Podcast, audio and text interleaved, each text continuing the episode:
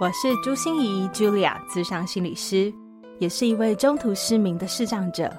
在咨商室里，我听你说；在 Podcast 里，也邀请你来听我说那些肉眼看不见，但是心里却更能看到的心理学小技巧与翻转人生的故事。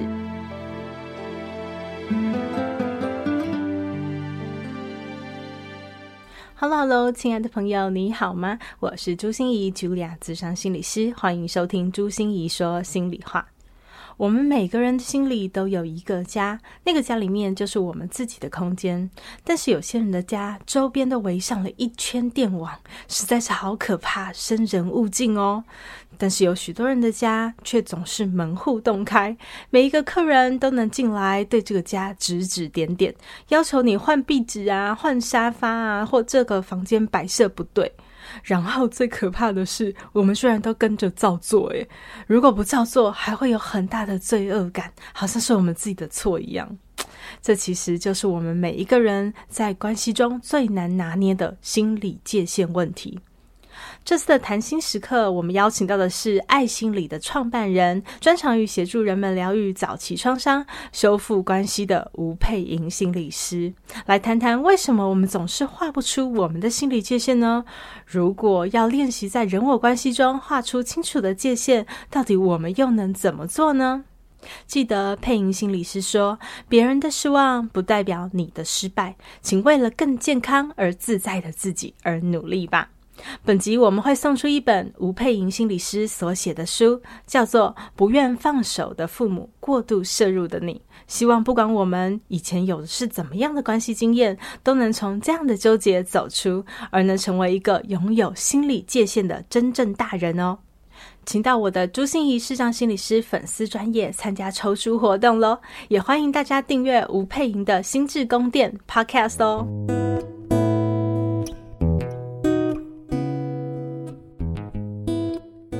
觉得常常遇到个案，很多人就会问我说：“划界限，我也知道要划界限啊，拒绝。可是我这样子，我就以后不用进他家了，或者我跟他关系就会断裂了。嗯”啊，那所以这个界限真的。好难哦，到底是表面上的界限，还是心理上面的界限，还是怎么界限呢？可不可以请配音来帮我们解惑一下了？好好，我我真的不敢说心理界限是我独创的啦，因为就是我们心理学的大师啊，像那个米努钦啊、波文啊，他们其实都有谈到界限。对啊，那只是我觉得我我开始学了家族治疗这个概念之后，我都突然间觉得，哎，界限这个东西好有趣哦，很想要从这边好好的入手，然后去带大家了解，呃，什么是心理。界限哦，那你刚刚说的，到底它是一个心理还是行为哈？我我觉得其实两边都是啦。那很多人会不了解，说什么叫做我在设界限，我为自己设界限，那到底什么概念？我通常都会说，哎，请大家先想象你自己，你现在如果是一栋房子。哦，虽然台北市的房子好贵，对，而且好小，又贵又小哈。好，但大家不要想，不要想着说你买不买得起，先不要，先不论这个哈。但如果你就去思考说，哦，我如果现在是一栋房子，我可不可以感觉我是一栋什么样的房子？哦，我光是问大家这个问题哈，引导式的去感觉，哎，很多人其实都可以描述的出来哦。我觉得我像一座糖果屋哎、OK，这个太魔幻了，好好，这个是呃那个魔幻写实风格，对，好，那很多人就会告诉我，哎、欸，其实你知道，我之前在带一些课程的时候啊，那种公开课，然后有些人就会画出他自己的房子，嗯，然后你就会发现，哇，这个房子当然也有点魔幻写实风啊，就是很像一个那个圆圆的弹头这样子，就是而且是那个。防就是防空弹，就应该说有点防空洞的那种弹头的感觉，就是密不透风啊，然后又没有窗户，好，然后除此之外呢，外面我就会说，哎，除了你，你去感觉嘛，你如果是一栋房子，你有没有感觉你外面有栅栏呢？然后你知道他居然就画出了就是电网，电网，你知道有些地方不是有电网，然后上面都还有碎玻璃，四四的有没有？然后还有按钮开关，就是要那个 on 还是 off 这样子。然后他就说：“嗯，这就是我的房子。”我心想说：“哇塞，你到底是觉得这个世界有多危险？对，就在里面感觉好像无坚不摧，很安全，但他应该本身也很痛苦吧？对，是。所以其实真的去探究这个人，你你会感觉出来，其实他非常非常有界限，而且是很严实的、很密不透风的那种界限。意思就是你不欢迎任何人都不欢迎，谁都不要想要进来我的世界里头。”好、嗯哦，所以你看这种界限，好像看起来很很有界限，说不要就不要，说脆就脆。好、哦，但是它其实是非常僵化的，而且是非常缺乏弹性的。对对，那有一些人，你就会觉得他的界限是有破洞的。好、嗯哦，就是你会感觉他的门户那种大开的感觉，嗯、然后好像也没有栅栏，然后你就会觉得说，嗯、呃，到底发生什么事？然后你就会看他真的个性就是那种很温，然后又温，然后你会感觉有一种很奇怪的软。就是很软，嗯，这个人的个性很软，然后他画出来的那个房子就是有种那种门户大开的感觉，嗯，然后你再去看他的生命里头，你就会感觉他就会告诉你说，我觉得我的生命里有很多是我没有办法决定的事情，别人要我干嘛我就只能干嘛，我爸妈叫我做什么我就只能做什么，那因为我只要去拒绝他们，我就会下场很惨，嗯。对，那他就会学到一个东西是，是我其实是不能，就是当别人要求我做什么时候，我是不能 say no 的。他的感觉就是这样子。我我也想到我一些个案呢，我、嗯、我我会有一个比喻说，嗯、哇，你你好像都很欢迎人家来你家大便，就是这个比喻我还没用过，哦、可以学一下。对，就是就是你还呃，就是欢迎光临哦，下次要不要再来？要不要再来大便吗？对对对，的 这种感觉就是别人都会把一些东西往他身上倒，然后他也就吸进来了。对，嗯，作为我的标签，所以他的家里就乱到一塌糊涂这样子。哇塞，嗯，OK，那他真的是很没办法去拒绝别人哈。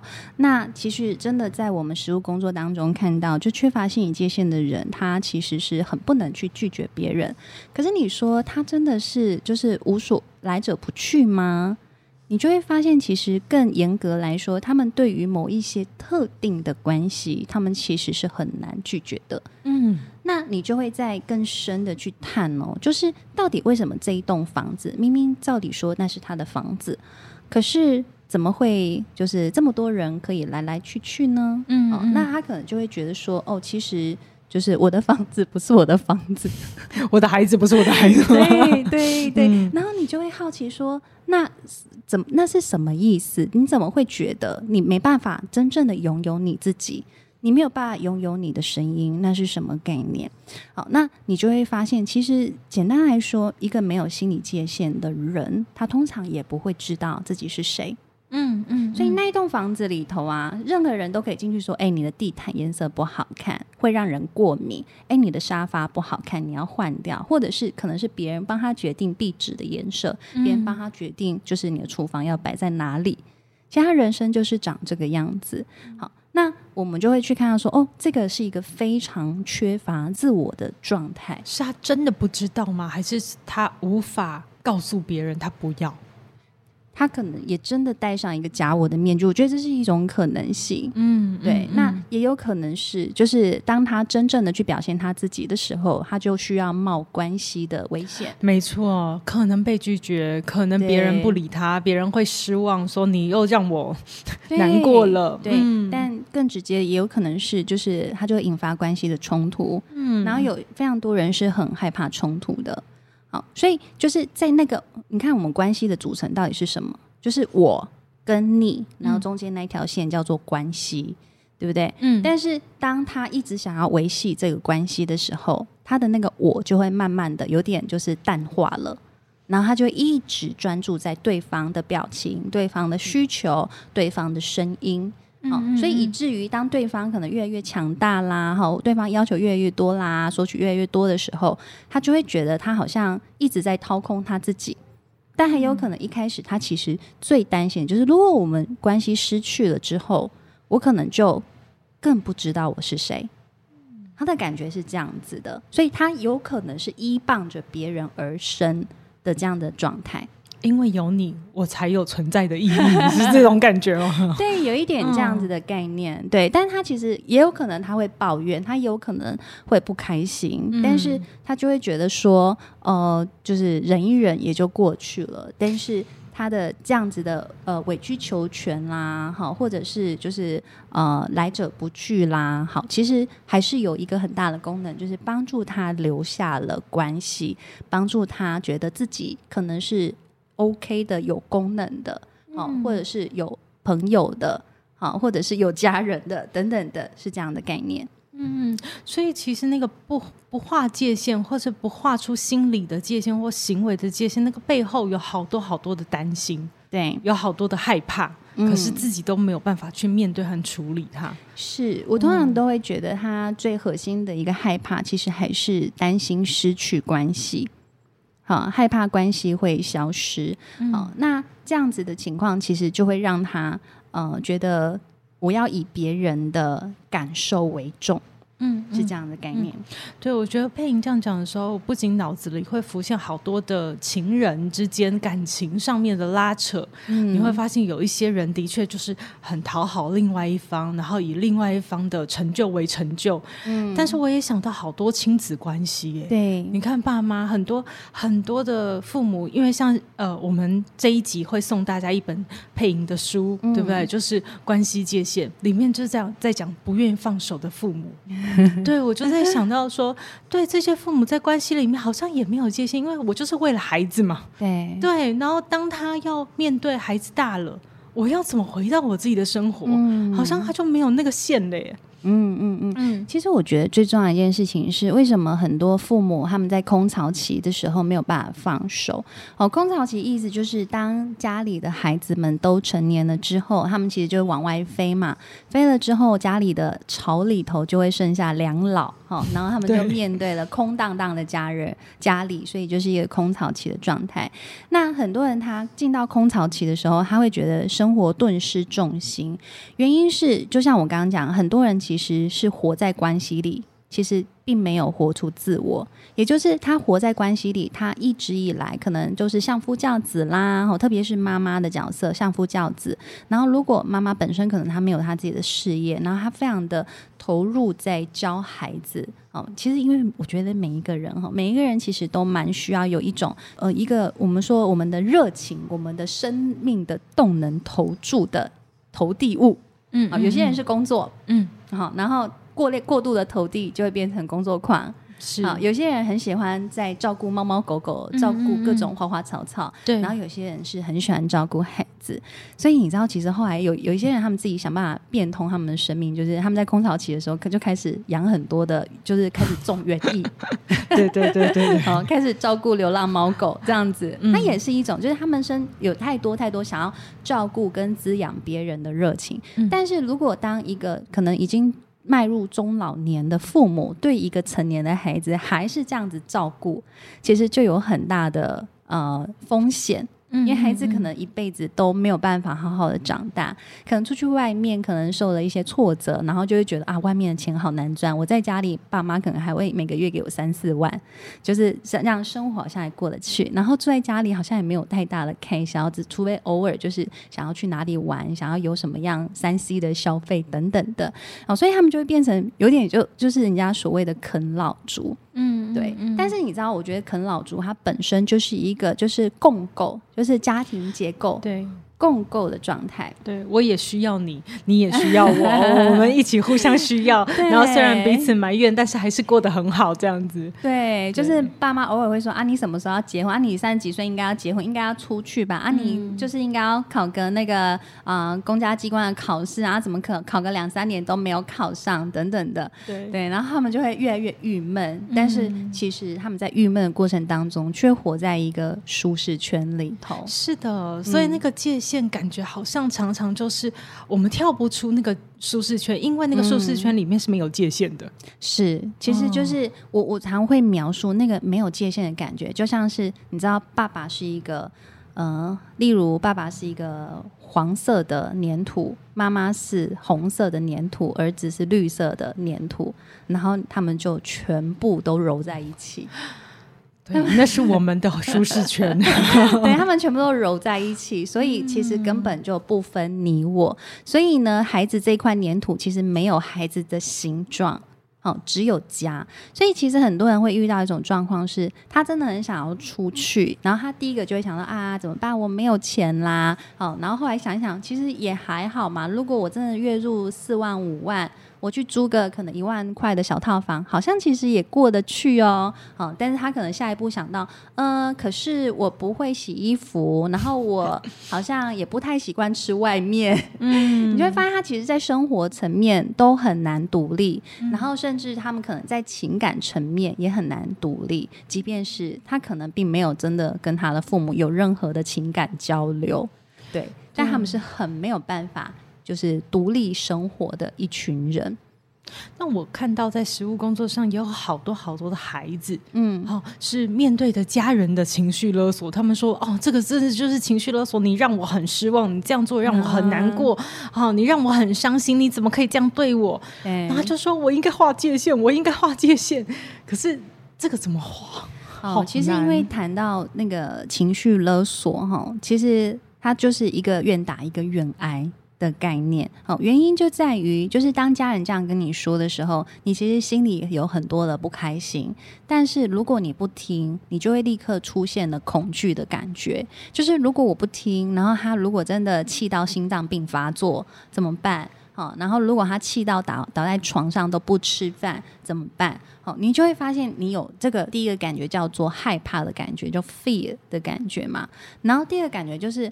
诶，那我好像我是他的孩子，我好像应该干嘛干嘛干嘛。这种应该的感觉，其实就是一种义务感。我有义务，我有责任去完成我的家人交代我做的事情，因为我是他的孩子。嗯，好，所以情绪勒索通常都要有恐惧感、义务感，然后再加上一个罪恶感，就是啊。这样子做，别人好像会说我很不孝。对，不做的话，我就会觉得自己不应该。对，就是你又被那种孝顺的道德给绑架了，嗯、以至于你其实没有办法去做你真正想做的事情。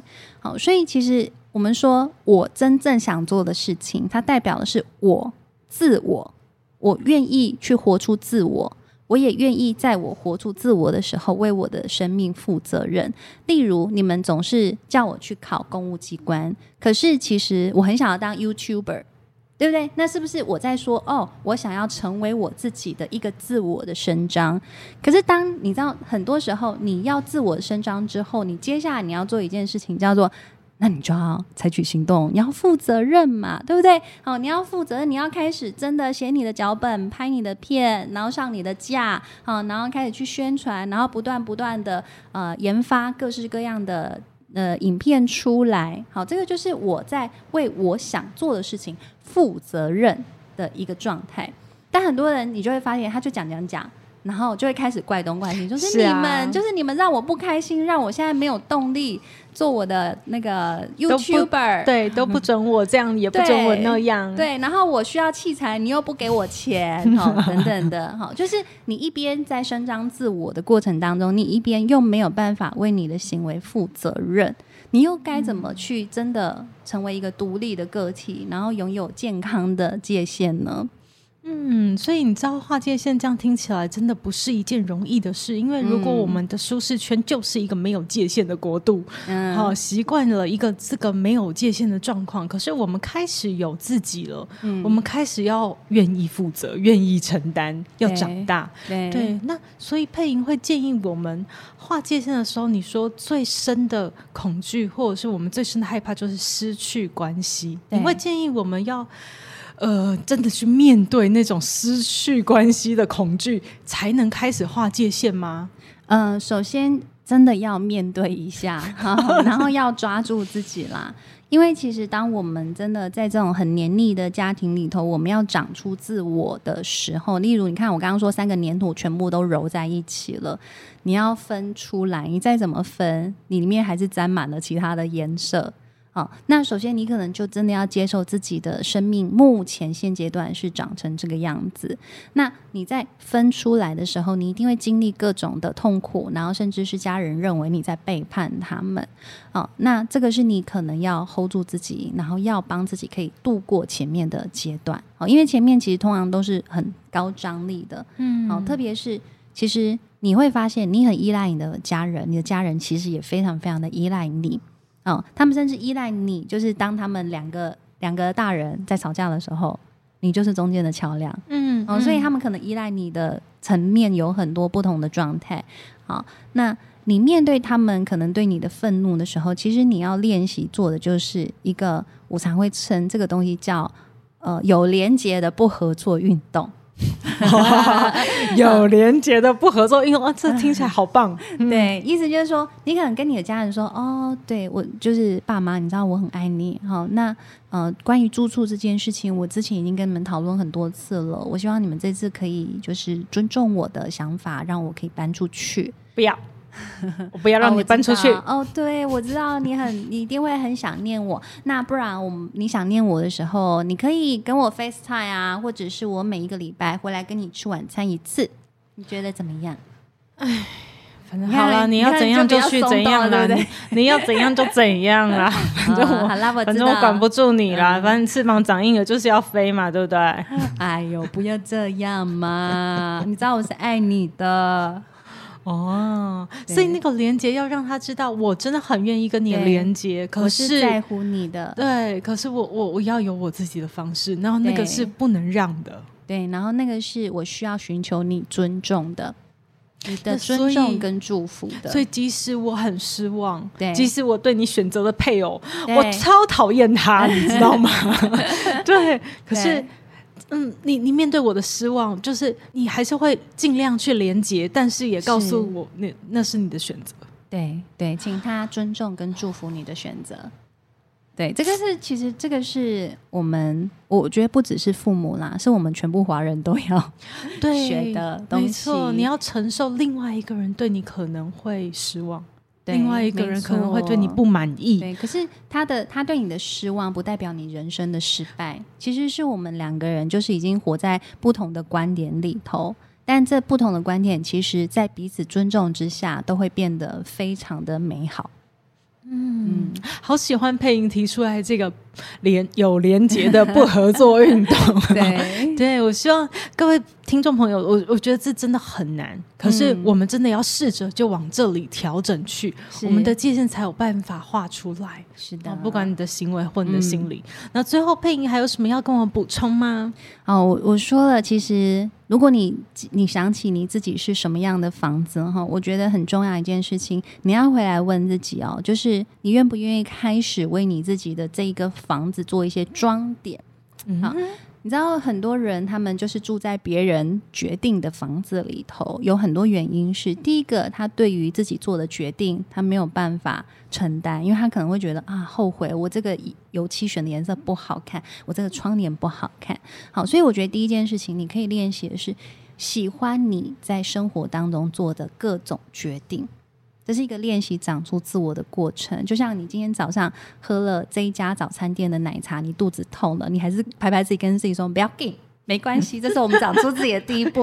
我们还有第二家、第三家、第四家，是哎，喜欢自己所做出来的每一个决定，每一个哦，嗯、真的是每一个哦，嗯，好，包括包括你今天走进的哪一家店，然后结果就是买了，结果贵了两三百块。你还是可以跟自己说没关系，我们学到了一次经验。